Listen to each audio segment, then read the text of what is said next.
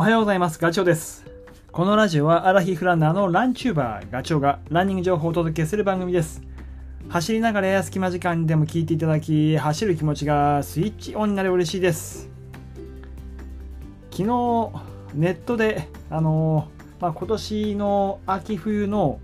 マラソン大会どんなものがあるのかなっていうのを見ていたら結構あるんですね。えーまあ、感染症が落ち着いては、まあ、第7波が来てるからなんともかんともだけどマラソン大会に関してはあのー多分何年かぶりに開催っていう大会が多いんじゃないのかなっていうふうに思います。結構ね、えー今僕見ながら話してますけどそのサイトを。10キロとかハーフマラソンとかあとフルマラソンもえー4時間耐久とかね、えーいろいろありますね。僕が出たことがある 青バトトレイルランとか、あこれは9月の24日、300人で30キロ。これ結構きついんだよね。で、あとはね、湾岸、あ、広島湾岸トレイルラン。これ、奥宮さんが今年開催する100キロの大会ですね。これが、あ、1000人です。1000人の規模9月の下旬9月2425それからあと出たことがあるやつで言うとあこれ出たことありますよ。葛西臨海公園ナイトマラソン。でこれあれだなハーフマラソンなんだ。昔は10キロだった気がするけどえーっと1500人。これあの葛西臨海公園確か何時だっけなスタート。えっと、7時だったかな。そのぐらいから用意ドンで走るんですよね。えー夜だからね、結構涼しくて走りやすかった記憶がある。それから、あとは大阪 30K 秋大会とか、まあ、これは出たことないけど、1500人の希望で30キロ。まあ、これフルマラソンに向けての練習みたいな感じなのかな。あとは、えー、いろいろとありますよ。トレニックワールドイン秩父50キロ。これきついんじゃないかな。彩の国のコースよりもちょっと上の方だった気がするけど、なかなかですね。えー、あとは東京 30K もある。これ2500人出ますね。10月8日。これ30キロ、えーっと、7000円。ガチで。まあ、この大会を毎年出てる人もいるだろうし、あとは本当、これこそフルマラソンの、えっと、大会しっかりと目標タイム狙うために、まあ、予行練習っていうことで出る人もいるんじゃないかな。あと、今ずらずら見てますけど、OSJ のコウミ100とか、えー、いろいろ。これね、僕が見てるやつは、ちなみにフルマラソンもトレイルランも全部ごちゃ混ぜになってるんで、あ、これじゃああれですね、このサイトは、あの、ちょっとコメント欄のところに貼っときますね。まあ、ちょっと見ていただいて、おっていう大会があれば、で、今結構さりげなく、あの、申し込み受け付けていたりとかする。要は、あんまり大きな人数集めちゃうと、なかなか運営が難しいので、まあ、あの、過去やっていた人数よりも若干減らして、えー運営する。だから、非常に微妙なさじ加減なんだよね。多すぎても ダメだし、少なすぎてもダメだし、で少ない大会は若干、あのー参加費用が上がっていたりとかしたりね、えーするんですよ。1000円ぐらい。1000円から2000円ぐらい。なので、その辺もちょっとチェックしながら、あのー今年の大会を、まあ、申し込みをするんだったら本当に今のタイミングだと思うので、ぜひ、えー見てみてください。僕はちなみに、まあ、秋10月にレイクビワ100マイルハードレースですね。それと、あと11月はトレランでカンナ、カンナトレイルマウンテンランウォークの40キロと、あと予定ですけど、激坂、あの、最速王決定戦、あの、箱根のタンパイクを走るやつですね。それはまた出ます。出る予定です。あと12月はね、ちょっと今最終調整中です。トレランの長い距離を走るつもりではいるけど、まだ決まってないですね。で、来年になれば、まあ1月2月はフルマラソンにちょっと力入れたいなと。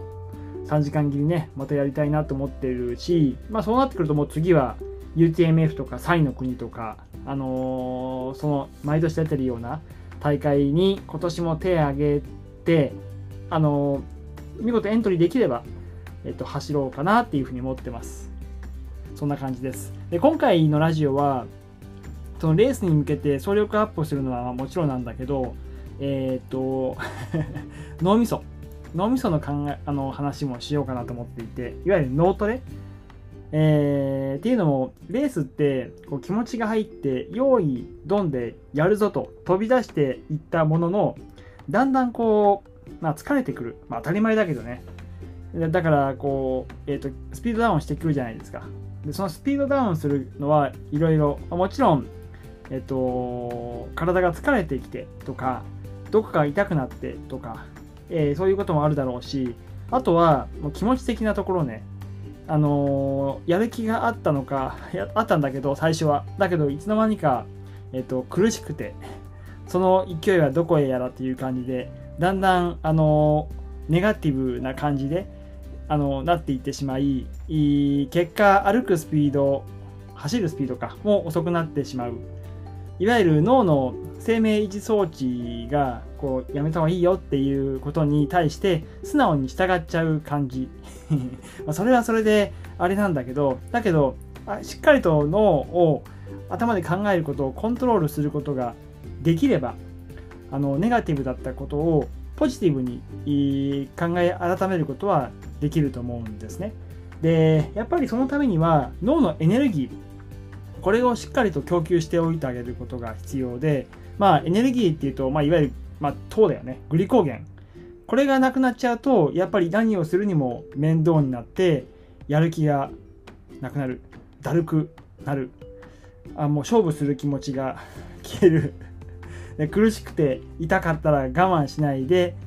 やめちゃうということになっちゃうんだけどだけどそこをこうポジティブに変えれば全てね、えー、やる理由っていうのを探し出して、えーと、モチベーションを上げていける。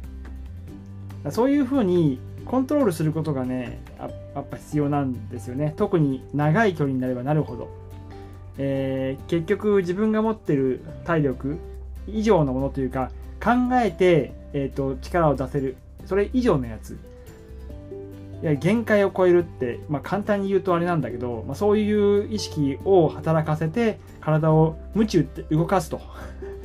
すごい楽しい。これゴールすればすげえ楽しいことがある。嬉しいことがある。満足満足度半端ねえぞっていうことを、えーと、脳に言って言ってというか言い聞かせる。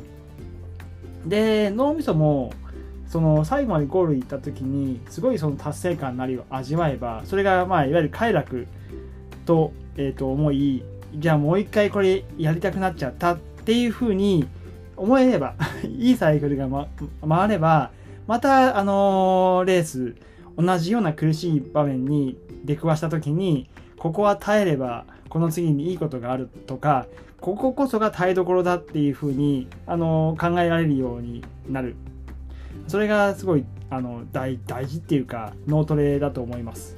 ただ脳トレもそのレースの時に突然できるわけではないからやっぱり日頃の練習あの苦しい練習まあ言うとフルマラソンで言うと 1000m5 本とか 400m トラック1周を10本とかそういうふうにあの苦しいことを繰り返すこと。でタイムでそれが速速さが落ちてるのか落ちてないのかっていうことがすぐ分かる。落ちてきたらここはもう一回エンジンかけなきゃいけないと。苦しくてもやるぞっていう風に気持ちのスイッチを入れられる。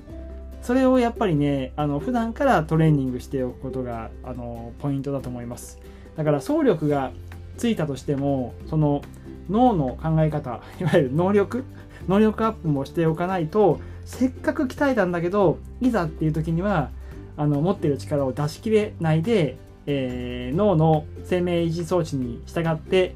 残念ながら G エンドになっちゃうこともあるのでそこをうまくコントロールすることも大事だと思います。あのいい記録を出すためにもね。なので、えーと、特に長い距離を走ろうと思ってる人はその辺を意識して日頃から脳の訓練もするといいというふうに思います。はい、えー、今回のお話が 少しでも役に立てば嬉しいです。それではねまた次回の放送でお会いしましょう。ガチョウでした。バイバイ。